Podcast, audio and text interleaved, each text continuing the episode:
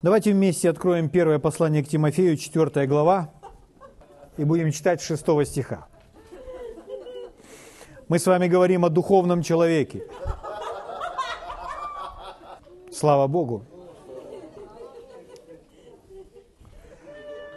Духовный человек – это тот человек, который не ведом плотью, не ведом своим естественным человеком, эмоциями, плотскими мыслями, но ведом духом – у которого Дух господствует, Дух управляет. Слава Богу. Это человек, который внутри сильный. Слава Богу. Он и снаружи тоже сильный, но вначале он сильный внутри. Аллилуйя. Для того, чтобы внутренний человек был сильный, чтобы он развивался, за ним нужно ухаживать. Его нужно кормить. Его нужно упражнять. Ну, то есть заниматься упражнением. И вот первое послание к Тимофею, 4 глава, 6 стиха я читаю. «Внушая сие братьям, будешь добрый служитель Иисуса Христа, питаемый словами веры и добрым учением, которому ты последовал, Негодрых же и бабьих басен отвращайся. То есть он сказал, что нужно оставлять. Нельзя так, чтобы питаться Божьим Словом и еще чем-то. От чего-то придется отказываться. Иногда телевизор придется выключить. Слава Богу. Не все подряд по этому телевизору смотреть. Итак, негодных и бабьих басен отвращайся, а упражняй себя в благочестии. Ибо телесные упражнения мало пользы, то есть приносит временную пользу в другом переводе, а благочестие на все полезно, имея обетование жизни настоящей и будущей. Упражнения в благочестии, благочестии производят результат и для этой жизни, и для той последующей, влияя на всю вечность. Угу. Итак, друзья мои, духовное развитие происходит очень похоже или подобно естественному развитию, то есть их можно сравнивать сравнивать, чтобы делать определенные выводы и видеть определенные принципы и правила. Итак, как для физического, так и для духовного развития необходимо следующее. Вот три важные составляющие, которые необходимы для того, чтобы человек развивался и физически, и духовно. Первое – это, конечно же, питание. Чтобы тело, например, ребенка росло, то его обязательно нужно кормить. Это в первую очередь. Тело нуждается в качественной, питательной, богатой пище. Аминь. Но ни для кого из вас не секрет. Если человека только кормить, но он не будет шевелиться, он правильно развиваться не будет. Поэтому важно второе, это упражнение, это нагрузки, это, это движение. Ребенок, он много бегает, у него много энергии, он тратит свои калории. Да, нужно двигаться. И если он двигается, то он хорошо развивается. Слава Богу. Итак, нужно двигаться. И третье. Что третье? Это отдых. Человек не может так жить, чтобы не спать. То есть ему нужно ложиться спать и отдыхать, восстанавливаться в силе. Физически, если человек кушает, потом двигается, потом, чтобы опять обновиться в силе, ему нужно лечь и поспать, должен быть отдых. Итак, в духовной сфере происходит все очень похоже, происходит все точно так же. Вы знаете, что питание – это мы кормим свой дух Словом Божьим, Словом веры. Аминь. Слово Божье всегда накормит наш дух и нашу веру. И нужно делать это регулярно и постоянно. Нужно учиться принимать Божье Слово. Читать Библию не просто так, а читать Библию так, чтобы она говорила к нам, чтобы она питала нашу внутренность, не просто ум какими-то знаниями. Поэтому мы к Библии не относимся как к книге, которую мы прочитали и вернули на полку. Нет. Что мы с вами делаем? Мы Библию читаем снова и снова. Мы к Библии относимся не как к книге, какой-либо, а скорее как пищи. То есть мы как хлеб едим снова и снова, как салат один и тот же какой-то готовит ваша жена, и вы едите его снова и снова. Или два салата, или три. Ну, у кого какой рацион. Может быть, шесть. Слава Богу. Итак, питание мы понимаем. Аминь. И духовно не нужно, нельзя питаться чем-то, что нас с вами не питает, а скорее отравляет. Порой люди относятся к этому легкомысленно и э, начинают читать книги, в которых нет веры, а в которых скорее неверие. Читая какие-нибудь романы или еще как, какие-нибудь истории, повествования о жизни людей там, и так далее. Просто пустые, вымышленные истории. В этом нет никакой пользы. И более того, это отравляет нашего внутреннего человека. Так же, как различные телевизионные программы, где нет веры. Мы должны быть очень осторожны в том, что попадает в наши глаза и уши. Если в этом нет веры, если в этом нам демонстрируется образ жизни без Христа, то нам нужно беречь себя от этого, чтобы это не попадало к нам вовнутрь. Это же касается песен. Какую музыку мы слушаем, какие песни мы слушаем. То есть песни не должны нас с вами назидать. Я не разрешаю себе слушать мирскую музыку. Я могу мирскую музыку послушать какой-то короткий промежуток времени, и то с целью какого-то там анализа, но я знаю, что мне нужно остановиться, потому что это меня не питает, не вдохновляет. Но я знаю, что есть такая музыка, которая меня наполняет, которая мне служит. Служит моим эмоциям, служит моей душе, служит моему духу. Поэтому такую музыку я знаю, что есть песни, которые я слушаю снова и снова, снова и снова, снова и снова. Почему? Они питают мое сердце. Слава Богу. Поэтому нужно быть очень осторожными и внимательными с тем, что мы слушаем. Угу. Потому что если человек не принимает правильной пищи, а принимает также какие-то неправильные вещи, он становится духовно слабым. Внешне это незаметно. Порой внешне это не видно, кто духовно сильный, а кто духовно слабый. знаете, что, на что это повлияет? Это повлияет на то, что когда придет трудный период жизни, человек будет не в состоянии принимать от Бога он не будет в состоянии принять от Бога помощь, поддержку, победу.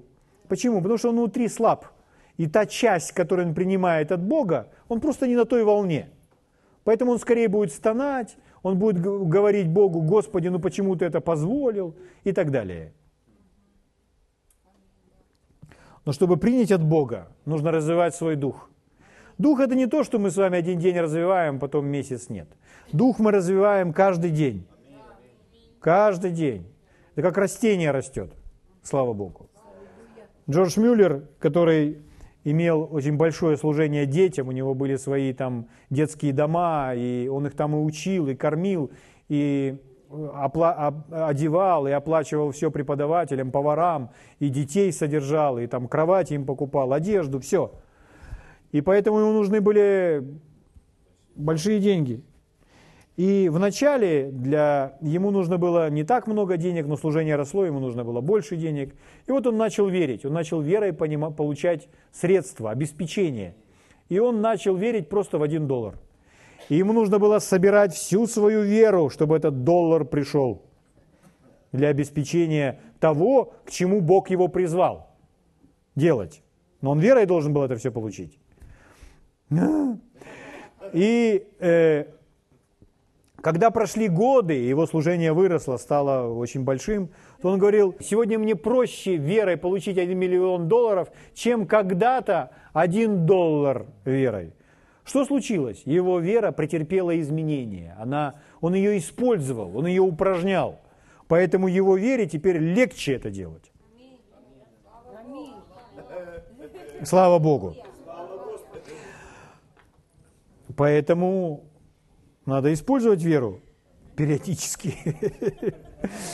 Хорошо. Друзья, еще раз перечислю вам.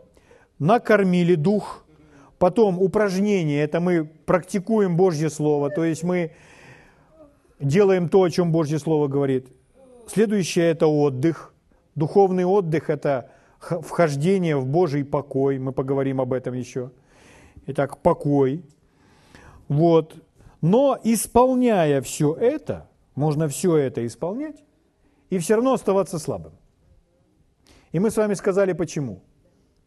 Господь так сказал, ты можешь исполнять все это одному служителю и все равно быть слабым. И он спросил Господь, почему? И Господь показал ему. Он вошел в ванную. И вы знаете, мы так делаем иногда. Мы готовим кому-то ванну. Вы кому-нибудь, ребенку, например, или там, ну, школьнику. Что вы делаете? Вы закрываете ванную пробочкой, наливаете туда шампунь или пену для ванн, включаете воду, и ванна готовится. И потом в нее погружается тело, которое собирается там, в общем, лежать.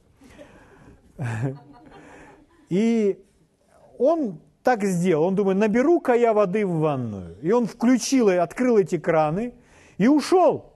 А потом, ну, не, не, через несколько минут приходит, ожидая, что там уже будет, ну, почти полная ванная. Смотрит, а воды совсем нет.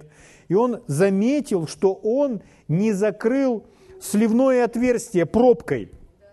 Из-за того, что он не закрыл сливное отверстие пробкой, вода не могла набраться в ванную. И в этот момент он получил откровение. Он понял, что происходит с нами духовно. Что с нами духовно происходит? Если у нас мы не закрываем сливное отверстие, если у нас есть какие-то отверстия, из которых выливается содержимое, то, чем мы с вами наполнились, то мы с вами никогда не будем полными. То есть мы с вами будем слабыми. Итак, человек, он может читать свою Библию, провозглашать Божье Слово, молиться на языках, песни петь, на собрания ходить, много знать и по-прежнему слабый. Почему? Не закрыл отверстие. Поэтому наша с вами задача увидеть, что в нашей жизни есть эти отверстия, их обнаружить. Потому что, чтобы их закрыть, их вначале нужно обнаружить. Поэтому нужно их обнаружить и все позакрывать. Зачем? Чтобы быть полным. Чтобы стоять в победе посреди бури. Буря поднимается, а вы смеетесь во все горло и говорите, да это не, не, не, не, не поразит меня, не уничтожит меня, не причинит мне вообще никакого вреда. Почему? Вы полны, вы сильны. У вас есть достаточно сил смотреть на это правильными глазами, как Бог смотрит. М? Слава Богу.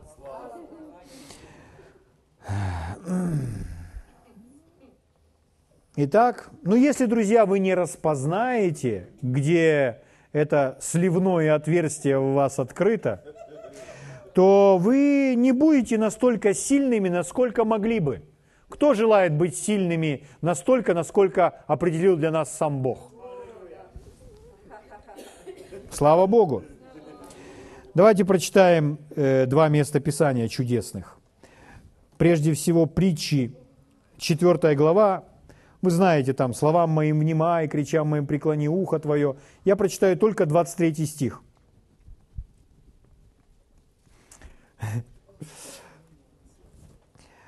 Четыре двадцать три. Больше всего хранимого храни сердце твое, потому что из него источники жизни. Аминь. Читаю вам другой перевод.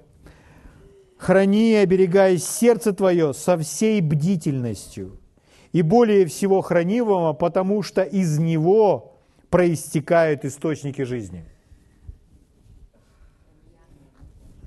Слава Богу!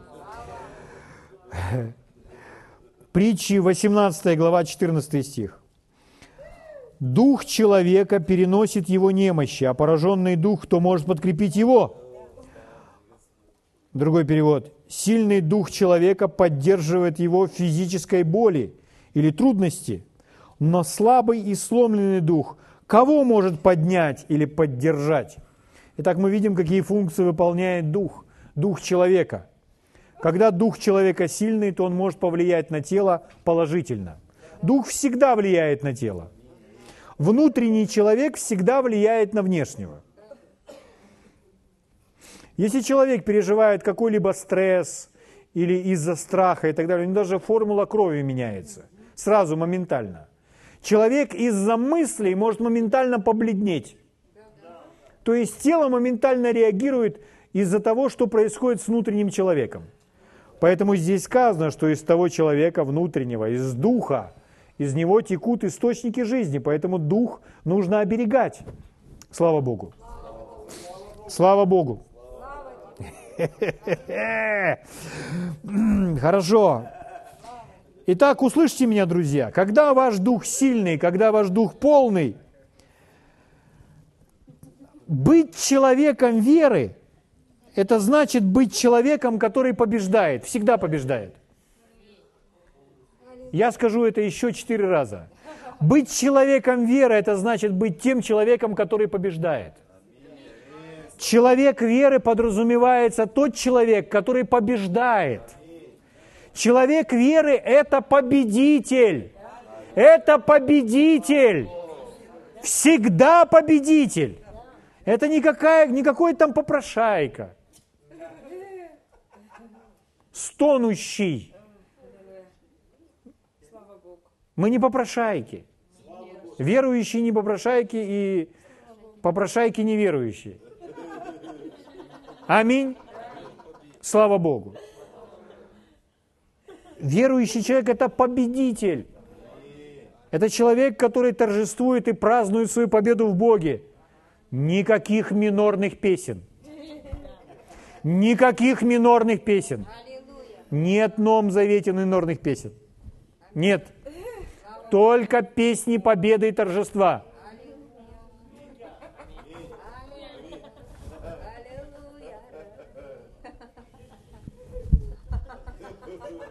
Слава Богу!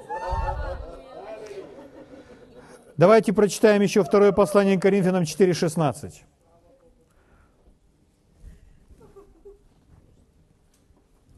Второе Коринфянам 4.16.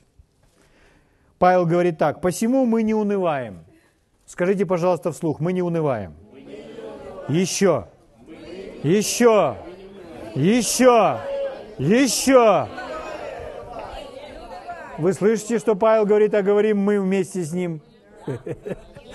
Мы не унываем. Перестаньте унывать. Мы не унываем. Но если внешний наш человек и тлеет, то внутренний со дня на день обновляется. Смотрите другой перевод. Поэтому мы не унываем. А теперь смотрите, это расширенный перевод Библии с английского на русский. Ну, то есть э, этот перевод был сделан, чтобы взять греческие слова, которые используются в оригинале, и использовать множество синонимов, которые, которыми можно перевести то греческое слово, которое используется в оригинале. Поэтому он для чтения не очень удобный. Но вот так как справочный перевод, он служит нам великую службу. Так вот, смотрите. Поэтому мы не унываем. И в скобках написано «крайне бездуховны». Это синонимы слова «унываем». Крайне бездуховны, вычерпаны и уставшие из-за страха. Давайте я вам так перефразирую. Поэтому мы не унываем. Мы не крайне бездуховные – мы не вычерпаны, мы не уставшие из-за страха. Мы с вами в прошлый раз говорили, что истощает самое первое? Страх и беспоко... бес... беспокойство. Но здесь написано, мы не уставшие из-за страха. Угу. Слава Богу. Хотя внешний наш человек в процессе тления, увядания – но наш внутренний человек в процессе обновления изо дня в день. Процесс обновления изо дня в день. Физически потеряли силы, легли, поспали, утром встали, ха, бодры. Аминь. Энергия и сила. Нечто подобное происходит и с духовным человеком. Если мы скажем, духовный человек не устает, вы не правы. Не уставать может только Святой Дух – а наш дух, написано, он нуждается в обновлении. Если наш внутренний человек нуждается в обновлении и в силе, значит, он все-таки устает. Он нуждается в источнике. Святой Дух в источнике не нуждается, он сам источник. Поэтому Святой Дух, Божий Дух, он не устает. Он вседостаточный. но мы не все достаточные. Мы ветви на лозе. Без лозы жить не можем. Слава Богу. Хорошо. Поэтому все нормально. Не расстраивайтесь, что вы внутренне духовно устаете. Главное, что мы знаем, как обновляться в силе. Бог обеспечил все средства необходимые, чтобы мы были сильными. Слава Богу.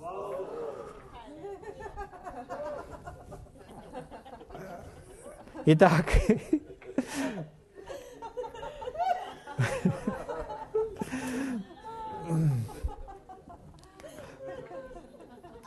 Еще раз. Что истощает? Самое первое, мы уже об этом говорили. Первое – страх. Страх, беспокойство. Угу. Самое первое, что истощает человека внутри, это страх, беспокойство и волнение. Если вы сильные в духе, если вы в духе сильные, то это обязательно повлияет на ваше тело, на ваш дух. И поэтому вы, если сильные в духе, как мы прочитали в стихе выше, не будете унывать. Вы слышите? Поэтому если человек унывает, какой ответ, чтобы решить эту проблему? В духе укрепиться, духовно отдохнуть. Аминь. Слава Богу духовно отдохнуть. Вы знаете, что мы с вами сейчас делаем? Мы принимаем пищу. Мы исполняем Божье Слово, поклоняясь Богу и радуясь, прославляя Его. И мы с вами отдыхаем, потому что мы сидим в Его покое. Слава Богу. Ну, ладно. Давайте по порядку. Итак, беспокойство, заботы, волнение, тревоги – это сливные отверстия, которые нужно пробками позакрывать. Этого всего быть в нашей жизни должно. Если вы прочитаете, как Иисус говорил в отношении того, чтобы не бояться, Он очень много об этом говорил. Не бойтесь. О волнении и беспокойстве опять Он много говорил. Не волноваться, не беспокоиться. Аминь. Слава Богу. Когда люди увидят, что вы не волнуетесь и не беспокоитесь, они подумают, что вы странные люди. Потому что заботиться подразумевает, что это любить и вообще быть занятым человеком. Если у человека много забот, значит он занятой. Но это не совсем так, друзья мои. Иногда человек настолько занятой, что он Бога пропускает. Поэтому занятой с множеством забот, это не значит правильно. Так ведь? Человек должен быть без забот. И занят тем, как бы угодить Богу.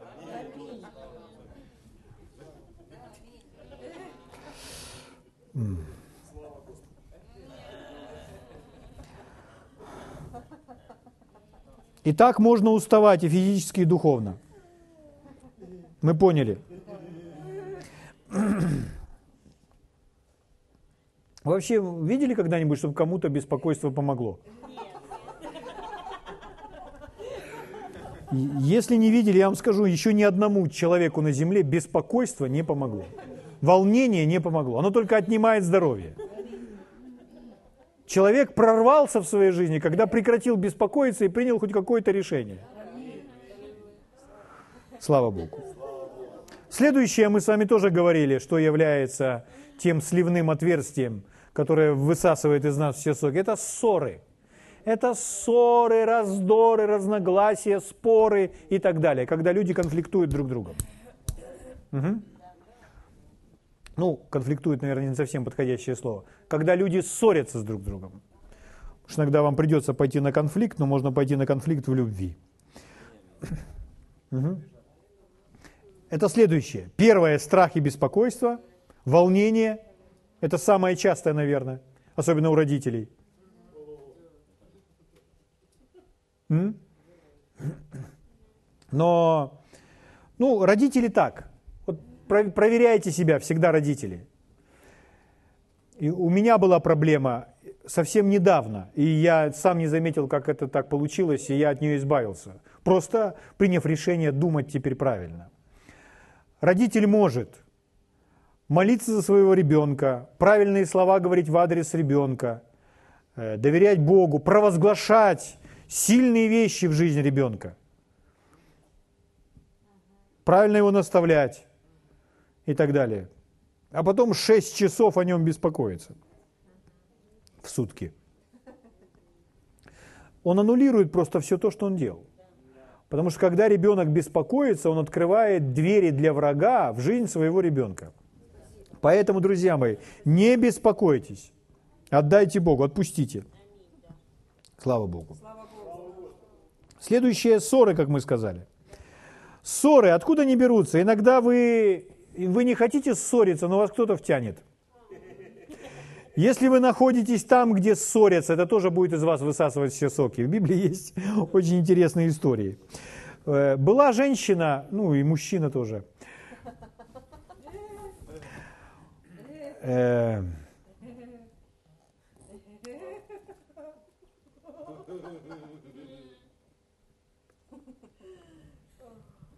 история из книги «Бытие», 27 глава. У Исаака родились сыновья. У Исаака. У Исаака родились сыновья. Двое. Один Иаков, другой Исав, которые друг другу противостояли. Ну ладно, это такая история.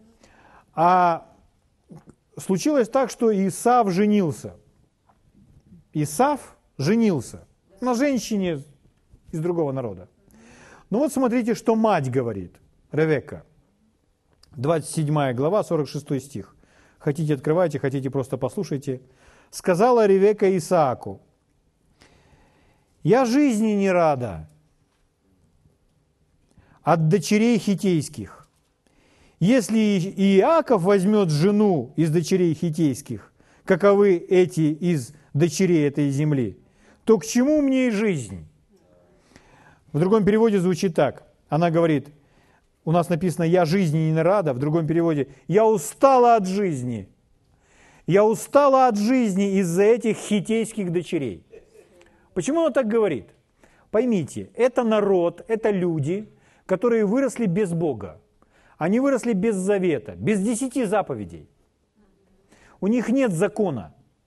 И когда народ э, живет без божьих стандартов, без божьих ценностей, то люди, они ругаются с друг с другом, выясняют, допустим, отношения, отношения на повышенных тонах, обзывая друг друга кем-то, и это является нормой. Вы знаете, что в мире это норма для многих людей. И когда в такой среде вы находитесь, то это атмосфера ссор, это атмосфера присутствия дьявола. Если вы находитесь в такой среде, это будет вас истощать, если вы будете смотреть и наблюдать за всем этим. Да еще чего того хуже, вас еще и втянут в эту ссору. Угу. Поэтому что с матерью здесь? Она, понимаете, у нее э, другое сердце, они знают Бога. Они знают, что с Богом нужно ходить и с Богом нужно жить. Это дети Авраама. И вот она говорит, я уже, я устала от жизни. Глядя на этих вот дочерей хитейских, я устал. Если Яков возьмет одну из них жены, мне хватает одной моей невестки, уже хватило. Та уже у меня всю кровь выпила. Если пьяную впала, так же шни. А если еще Иаков возьмет этих хитейских дочерей, то я уже не выдержу. Мне лучше тогда не жить. Что это такое? Она слаба внутри, из нее высосали соки ссоры. Угу. Ругань это. Угу.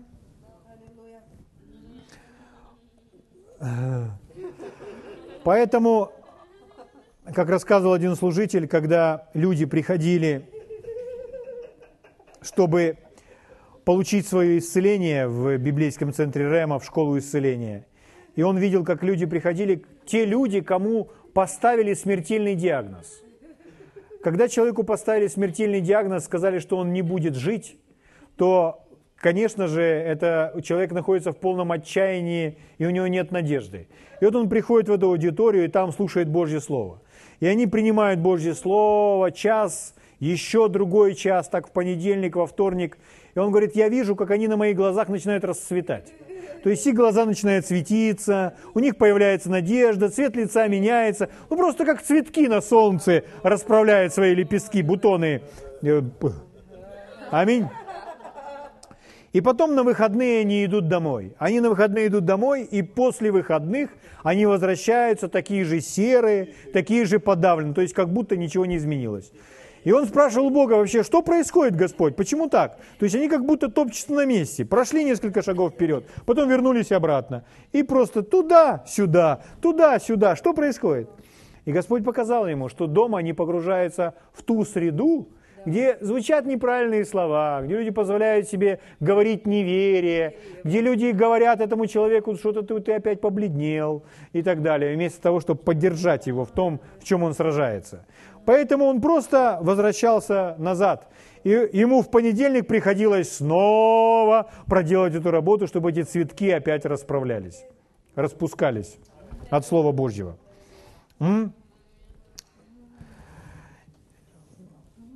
Итак, ссоры, все эти разговоры, это истощает ваш дух. Поэтому там, где нет мира в разговоре, люди разные порой бывают.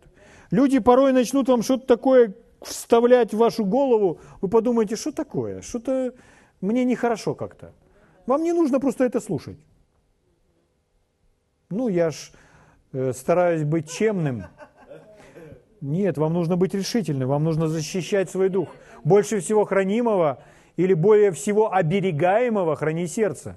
И если кто-то стоит и начинает вам заправлять, а вы понимаете, что вы плохо начинаете себя уже чувствовать и переживать, вам нужно деликатно просто уйти и защитить себя, не вести эти диалоги. Был человек по имени Самсон, знаете такого? Самсон, он как косточки из компота крошил этих филистимлян, и никто победить его не мог. Итак, днем он воюет с филистимлянами, а ночью спит с проституткой филистимлянской. Ему удавалось и то, и другое до поры до времени. Но знаете, что случилось? Так долго продолжаться не может. И э, эта женщина, она ему каждый день толковала. Она ему говорила, ну я же так тебя люблю, но если ты меня любишь, скажи мне, в чем твоя сила. Она ему капала, капала, а он ее проводил и говорил, моя сила в том, моя сила в этом. Она делала те всякие глупости, которые он ей говорил, но когда врывались филистимляне, он их опять всех разбрасывал. Вот, потому что у него была такая Божья благодать, способность от Бога, что он мог много физически. Итак, это Далида. Она, я вам прочитаю, книга Судей, 16 глава, 15 и 16 стих, это уже развязка истории. Сказала ему Далида, как же ты говоришь, люблю тебя, а сердце твое не со мной. Вот ты трижды обманул меня и не сказал мне, в чем великая сила твоя. А вот 16 стих, смотрите. И как она словами своими тяготила его всякий день, что она делала? Своими словами. Казалось бы, она с ним не ссорится – но она манипулирует, говорит там всякую ложь, понимаете? И в результате от этого человеку нехорошо. И еще раз, словами своими тяготила его всякий день и мучила его, то душе его тяжело стало до смерти. То есть эта женщина лишила его сил, поразила его сильнее, чем филистимляне потому что она поразила его внутреннего человека, дух и душу. В другом переводе звучит «Он устал до смерти». Он устал до смерти. Он устал до смерти от слов. И когда он устал до смерти от слов, то он признался ей, в чем его сила, и, в общем, он был обманут, и филистимляне одолели его. Итак, эта женщина своими словами истощила его. Будьте внимательны, когда вы разговариваете с кем-то или о чем-то. Будьте внимательны. Вам не нужно слушать все подряд. Вам не нужно участвовать во всех разговорах. А там, где ссоры, то вообще мы должны всячески прекращать ссоры. И атмосферы ссор не должно быть особенно в нашем доме. В нашем доме должна быть атмосфера любви и мира. Аминь. Радость. Библия говорит, что в доме праведника слышен голос радости и веселья. Так и должно быть. Угу. Следующее, что, если говорить о разговорах, что вас будет также истощать, в нашем синодальном переводе этот стих звучит очень сложно и совсем не так, как в другом переводе, но я вам прочитаю и там, и там. Это книга Иезекииля, 16 глава, 12 стих. Иезекииль 16-12 написано «Труд будет тяжелый». Ну и так далее. Дальше не буду читать, потому что там еще одна иллюстрация идет. Первая фраза «Труд будет тяжелый». В другом переводе звучит так «Она утомила себя ложью». То есть тяжелый труд, то есть это человек, который был утомлен, она утомила себя ложью. Что еще утомляет? Что еще высасывает из нас соки? Ложь. Друзья мои, вы не можете говорить неправду и оставаться сильными в духе. Потому что ложь всегда будет конфликтовать с вашим духом. Потому что именно дух знает, что вы говорите неправду. Потому что совесть вам сигнализирует. Когда человек обманывает, человек травмирует свой дух. Потому что дух, он желает говорить то, что, чем он наполнен и чем, что он в себе содержит. Называется это вера. Когда человек говорит из сердца.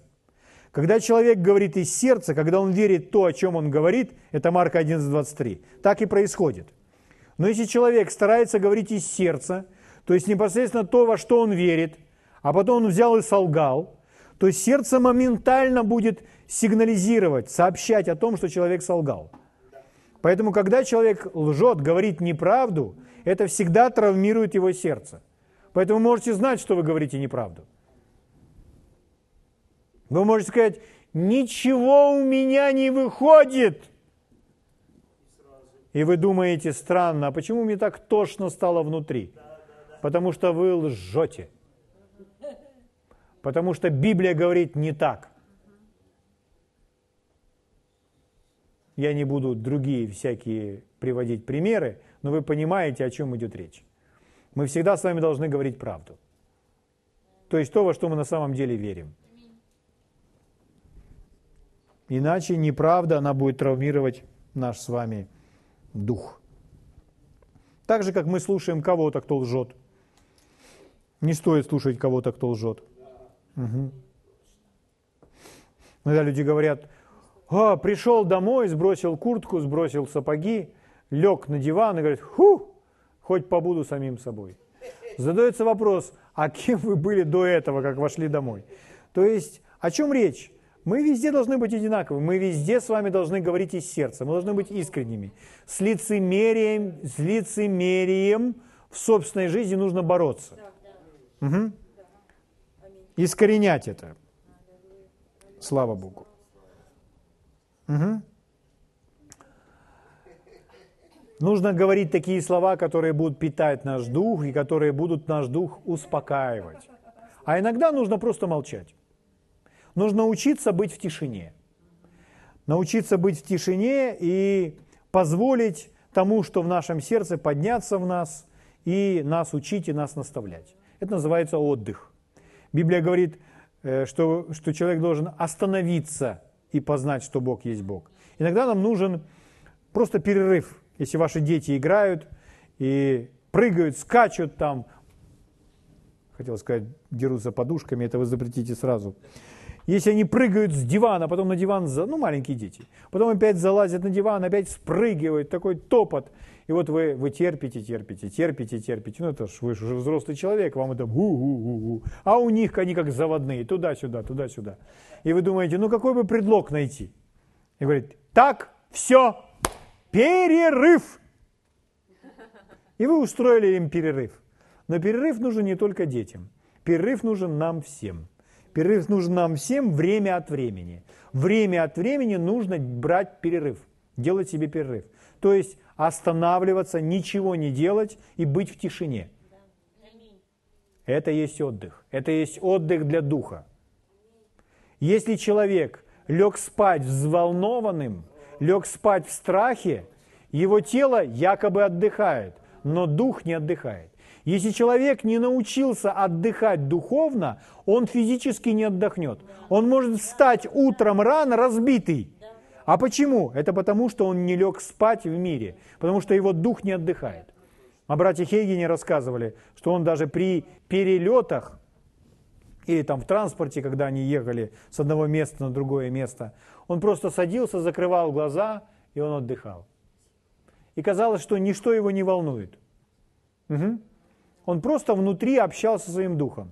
Представляете, если вам нужно ехать куда-то на протяжении 5, 6 или 9 часов, то иногда люди, они ворочаются на кресле и говорят, как устал я от этой поездки. Ну, когда это закончится? Когда же мы, наконец, уже доедем? Что это такое? А нужно просто научиться во время поездки отдыхать внутри. То есть мы же не сможем, если поездка занимает 6 часов, то нужно 6 часов просто отдыхать внутри. Этому нужно учиться. Нужно учиться входить в этот покой, сидеть, быть просто в тишине. Сейчас я местописание удивительное покажу. Слава Богу. Еще раз, если вы не научились отдыхать внутри, вы физически не отдохнете. Но если вы отдыхаете внутри, вы можете физически активно работать и в этот момент отдыхать внутри. И тогда ваше тело будет очень энергичным, и вы сможете выполнить много работы. Слава Богу! Давайте прочитаем удивительные места Писания и подумаем, о чем говорит псалмопевец. Псалом 4, 5 стих. 4, 5. «Гневаясь, не согрешайте». То есть речь идет о контроле над своими эмоциями. Будете ли вы переживать гнев? Да. Нормально это? Да. Совершенно нормально. Но гнев не должен вами управлять. Нужно уметь управлять гневом. Если гнев достиг такого пика своего, что им уже сложно управлять, то нужно это все тушить. Чем раньше, тем лучше. Итак, гневаясь, не согрешайте. Дальше написано. Размыслите в сердцах ваших, на ложах ваших. Ложа, это понятно? Это ваша постель, это ваш диван. То есть, когда вы ничего не делаете, что нужно делать? Здесь не сказано просто ложись и спи. Здесь сказано лечь и размышлять. Размыслите в сердцах ваших, на ложах ваших и утишитесь. И успокоитесь, войдете в покой. Смотрите, как звучит другой перевод. Последняя фраза. «Исследуйте свое сердце и будьте в тишине в своей постели». «Исследуйте свое сердце и будьте в тишине». Вы знаете, кто живет в нашем сердце? В нашем сердце живет Бог – Библия говорит, что мы соединены с Его Духом в один Дух. Но, хочу вам сказать, в нашем Духе находится другая личность. Мы – это личность, и в нашем Духе другая личность. Поэтому, когда мы размышляем сегодня в своем сердце, у нас там может быть диалог, когда мы начинаем слышать Его голос. Слава Богу. Еще один перевод этой фразы звучит так. «Общайтесь своим сердцем в тишине» общайтесь со своим сердцем в тишине. Угу. Слава Богу. 62-й Псалом, 7 стих. Написано то же самое. «Когда я вспоминаю о Тебе на постели моей, размышляю о Тебе в ночные стражи». Это человек, находящийся в... Это истинный отдых. Когда человек в своем сердце, в своем духе находится в покое, когда он позволяет Богу говорить ему и сам тихо, спокойно говорит Богу. Или ничего не говорит, а просто находится в тишине.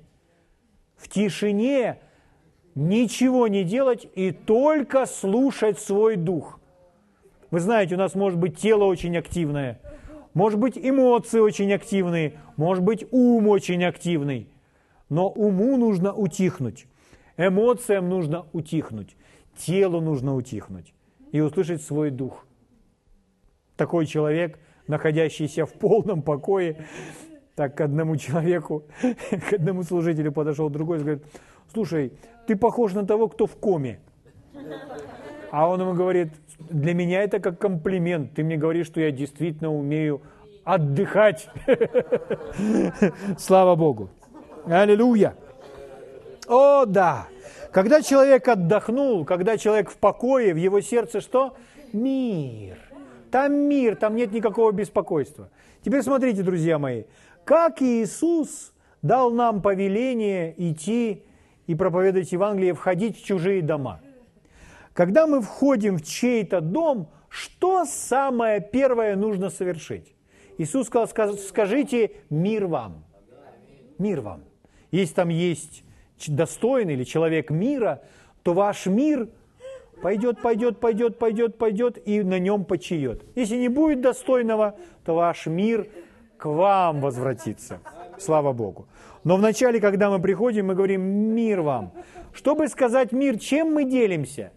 Мы делимся миром, который в нашем сердце. Поэтому если мы остановились от своей беготни, полежали на своем диване, пообщались со своим сердцем, полежали в той духовной коме, полностью успокоились угу, и услышали свое сердце, позволили Богу говорить наше сердце, исправляя нас, направляя нас. И мы идем дальше и говорим, мир вам. И наш мир пошел, пошел, пошел, пошел, пошел. То есть это настолько реально на основании слов Иисуса. Так учил Иисус. Это настолько реально. Ваш мир, и вы отдаете свой мир, атмосфера меняется. Это с чего все начинается?